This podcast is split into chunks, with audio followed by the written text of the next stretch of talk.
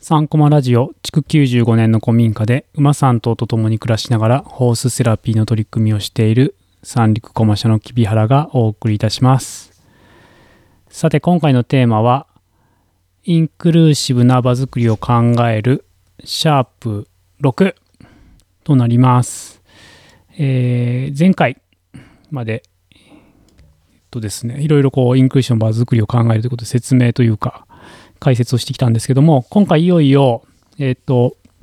10月の2022年10月30日に森の幼稚園全国交流フォーラムというところがあというイベントというか集まりがあったんですけどもそこで分科会をしてきて、まあ、それをね終えてのこうまとめというか振り返りというかの回になります。でいくつかね僕自身もさらにこう何て言うのかなこう考えを深めることができたというかあれなんですよ。こうまあ大きくこうまあインクルーシブな場作りを考える前提編っていうとこでねこの3コマラジオでも話をしてで次にこう、ね、馬がいることでインクルーシブな場作りってこういうふうに、ね、広がるよっていうこと。で次はこう馬からちょっと離れてこう自然自然の中で活動することで何がいいのかっていうようなこと。まあ大きくね3つのパートで話をしてきましたけどもまあそれをねそれぞれ今回も同じような流れでこう参加者の皆さんにお伝えしてでそれを受けてあのね来てる方たちが小グループになってこういう気づきがあったよとかうちのね現場ではこうだよみたいな話をしていただいてまあその気づきまたねこう参加者全体で、ね、こういうねことってもしかしたら皆さんにも共有したらいいかもみたいなことをこう話していただくような、まあ、本当に対話的でねこう主体的に関わっていただきながらこう深い学びにねつながるような会になりました。で、まあ、それ、そのね、中で僕自身も、あ、そうか、そういう視点もあるよね、とかですね、本当に気づきが、えーいくつかあったので、それをまたね、今日、えーの、共有したいなっていうふうに思います。なんかね、隣のね、こう、文化会やってた方に、いやー、木原さんの子盛り上がってましたね、と 言われて、盛り上がってるというか、なんかみんなね、こう、腕組みをしながら、こう、内省していく、なんていうのかな、こう、ね、自分自身のね、こう、いろいろ、こう、体験とか、こう価値観みたいなところに深くね潜り込んでいくみたいな。ねこう本当にこう頭を突き合わせてこう深く深くこう思考を巡らせるみたいなそんなね雰囲気。なんかギャハハとかねそういうふうになんか 盛り上がってこうなんかなんかなんかなんか賑やかみたいな感じではなかったんですけどもでもなんか一つ皆さんのね一つ一つの言葉になんか重みがあってとてもいい回になったなっていうのまあそれもねなんかねこう参加していただいた一人一人のね、皆さんのおかげだなっていうふうに思っています。ちょっとだけね、あの、先に、えっ、と、感想というか、振り返りの、こう、アンケートみたいなのを取ったんですけども、少しだけ紹介をさせてください。えーインクルーシブについて語り合うのは初めてだったので、座談会形式にしていただいてとても嬉しかったです。自分が目指したいもの、やりたいこと、できることが明確になりました。今日も一歩、インクルーシブな私を実現したいです。ね、でまあねそれでさらにこう分科会を経て今後やってみたいことありますかっていうようなことも聞いてるんですけどもインクルーシブについて語る場の提供ってことでなんか、ね、今回はねこう学びをまた、ね、それぞれの現場に持ち帰っていただけるのかなっていうふうに思っております。じゃあちょっといくつかあ5つあります。僕自身の、えー気づきというか。ですね。1つ目がインクルーシブに関連する言葉や視点を知ることで意識できるようになる。っていうのは1つ目ですね。そう最初ね前提編みたいなところで皆さんに話したとこ時にあなんとなくやってた。みたいなね。そうあそれってこういうことだったんだ。みたいなその今回紹介した5つの、ね、前提になる視点みたいなところを紹介した。あなんだやってたよねみたいな。逆に多分意識そうやってねこう言葉とか視点を知ることでねこう現場とかでこう他の方と他の大人たちと、まあ、共通理解だったりとかあこれってねその部分ちゃんとできてるよねとかっていうふうにこう意識してやれるようになるっていうことがこう一つあるなっていうふうに思いました。やっぱね学ぶことって大事だなっていうふうにね言葉を与えることでそれを語ることができるっていうことはあるなっていうのがまず一つ目です。え次二つ目が馬が必要としてるっていうところから子供の自自発性が生まれるっていうことですね。だからねそういうこうインクルーションの場っていうのが、こうしなくちゃいけないよとか、じゃなくて、ね、大人がやりなさいっていうことじゃなくて、馬がね、必要としてるから、自然に子供たちが置いて、そういう場にこう自然となっていくっていうことが、やっぱ馬のね、力って借りるのは大事だなっていうのはありますね。うん。そのね、命から必要とされるっていうところから、まあそのね、こう、その、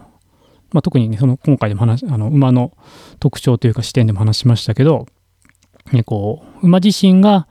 そう、あの先入観なく平等に見てくれるっていうところから、馬がいることでそういう、こうね、場に変わっていくんだっていうような、ね、とことも連動してるなというふうに思いました。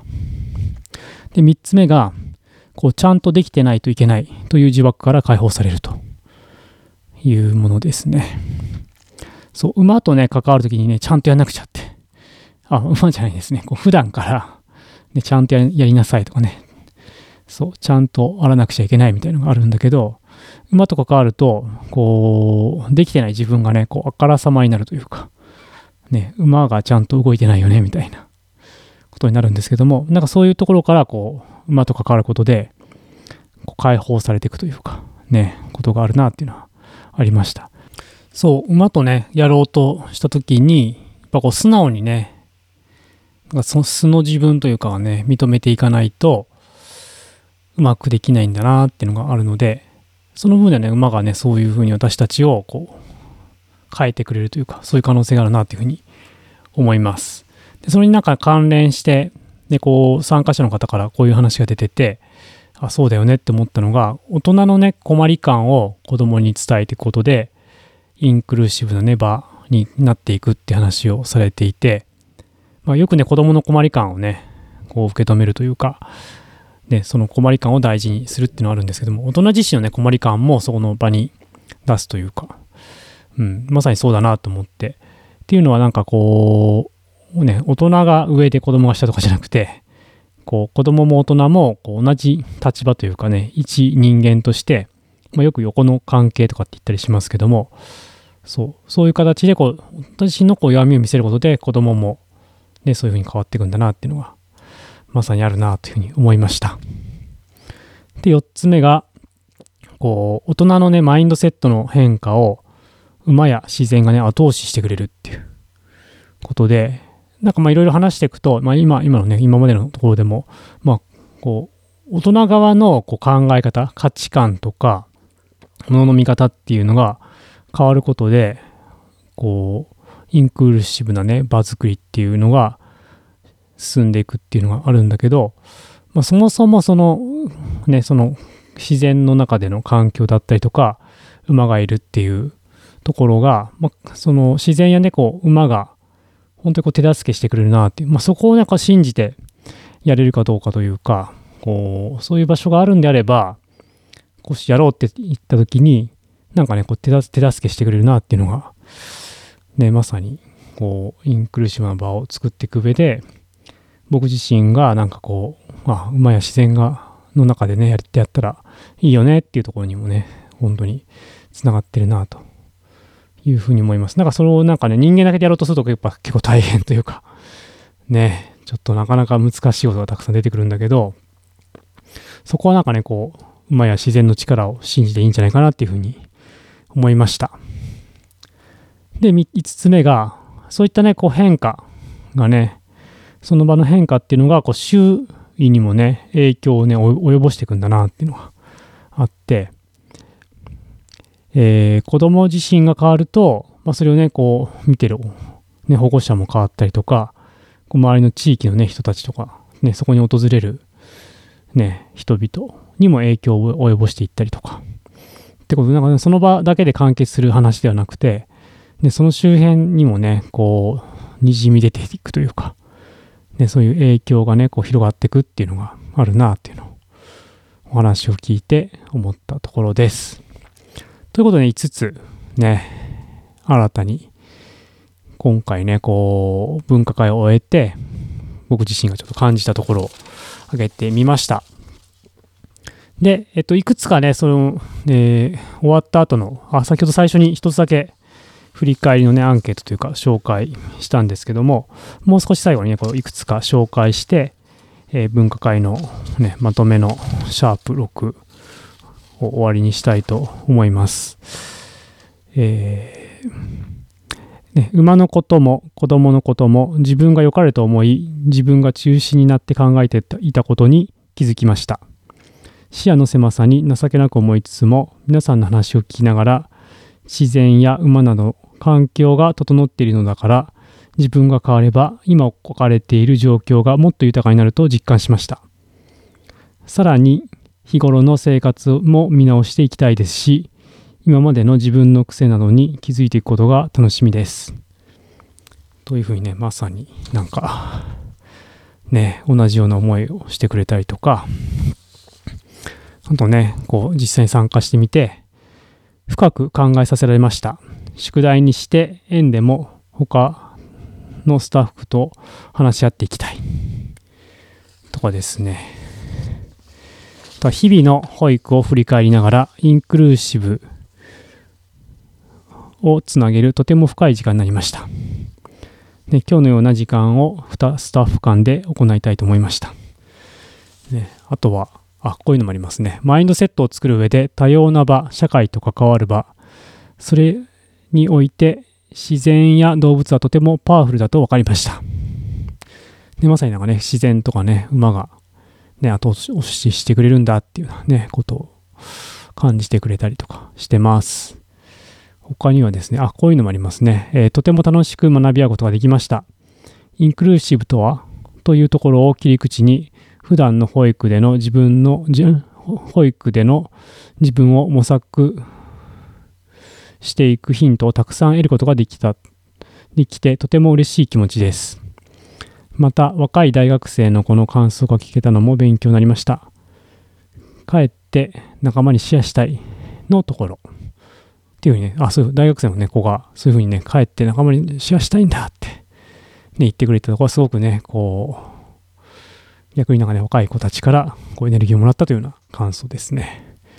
そう、あ、こういうのもありますね。馬インクルーシブ以上の社会観につながる事柄にも視野が広がるものでした。ね、今回馬とかね、インクルーシブっていうのが、えー、メインのテーマだったんですけども、もう最後の方は実はあの、ね、こう、どう、ね、社会を捉えるかみたいなね、こう、幸せな、ね、幸福ってどうやってどうあるべきなんだろうみたいな話題に上がったんですけども、ね、こう社会をどう見てるかによって、僕たちのこう生き方とか、普段の活動の、なんていうのかな、ベースというか、そういうのが変わってくるよねっていうような、ちょっと話をして、まあ、それがなんかこう、なんなんていうのかな、マインドセットをね、変えていくってことが、とても重要なんだけども、まあ、なかなかこう、なんていうのかな、頭だけでね、変えようって、マインドセットでもね、すでにこうインストールされてるものなので、なかなか難しいよねっていう時に、こう、ね、自然とかね、馬っていうのがいることで、僕たちのそういったもともと持ってる固定概念みたいなものをこう壊して、ね、いくことができるんじゃないかなっていうことだったりとか、あとね、こうインクルーシブなね、こう場っていうのをそもそもこう、子供たちは、こう、遊びとかを通して、ね、いろんなこう多様な人たちと一緒に、一緒に過ごすことで、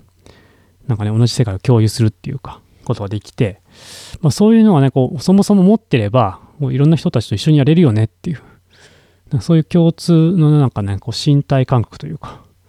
そういうものを持ってたら、こう、実際のね、こう、今後の社会っていうのは変わっていくんじゃないかなっていうふうに思っていて、なかなかね、こう、大人はね、頭でやろうとするんだけど、まあ、子供はね、こう実体験というかね、そういったものをベースに持っていれば、社会ってどんどん変わっていくんじゃないかなということで、ぜひなんかね、こう、森の幼稚園とか、まあ、いろいろね、こう、自然の中での、ね、まあ、馬でもいいですし、そういったことをやってる場で広がっていったら、まあ、そのいろんなね、差別とか、こう、まあ、いろんな分断ですね。まあ、あと、悲惨なね、事件も、ね、こう、連続殺人事件とかね、秋葉原の、ね、とこであり、あったりとか、あと、えー、山百合学園とかね、であったんですけども、まあ、そういったものもね、なんか、ね、悲惨な事件も、まあ、そもそもこ社会側がね、こう、まあ、その個人、ね、犯人が悪いとかじゃなくて、本当こうね、その社会側がこう作った、ね、こう、結果じゃないかなっていうふうに僕は思っていて、そういったものもね、ないような、本当にこう、差別のないない社会につながっていくんではないかというふうに思っております。はい。ということで、ね、何回 ?6 回ですかね。全6回で、えー、インクルーシブな場作りを考えるということで、まあ、今回まとめ編ということで、実際のね、分科会をやって、それを経ての新たな気づきだったりとか、ね、なんかこうインクルーシブだけにとどまらず、この、ね、社会観というか、社会をどう見るかみたいなところまで広がっていって、まあ、本当に充実した時間を、こう、参加者のね、皆さんの、なんていうかな、こう、何かね、こう、変えていきたいとか、ね、いる課題意識を持って集まって、で、そこでも皆さんとこう議論、ね、対話を重ねる中で、こう、とてもいい場が生まれたなっていうふうに思います。ね、森の幼稚園のね、あ、えー、っと、そうですね、どこかで多分、えー、森の幼稚園ね、こうこういう感じだったよっていう、えー、雰囲気がわかるあ、動画が上がっていたりとかしたので、何かちょっとそ、ちょっとわかるようなものもリンクを概要欄につけとくので、もし興味ある方はね、ご覧になってください。えー、もしかしたら森の幼稚園そのものの振り返り会も次回ぐらいにできたらいいかな。ちょっとなんかこうね、今回自分自身も文化会やったりとか、えー、あ、オール野外だったんですね。そう、テント泊をしたりとかして。と文化会の内容もなんかね、こう、今は前回と少し変わってきたのかな、みたいなね。僕3回目だと思うんですけど、参加したのが。えー、っと、前は多分、馬が来る前なので、2015年ですね。5年以上前に参加した時と、ちょっと中身もね、だいぶ雰囲気が変わってきたなっていうのもあってあったので、まあそういったこともね、含めてちょっと振り返りもできたらなというふうに思っております。はい。ということで、今回も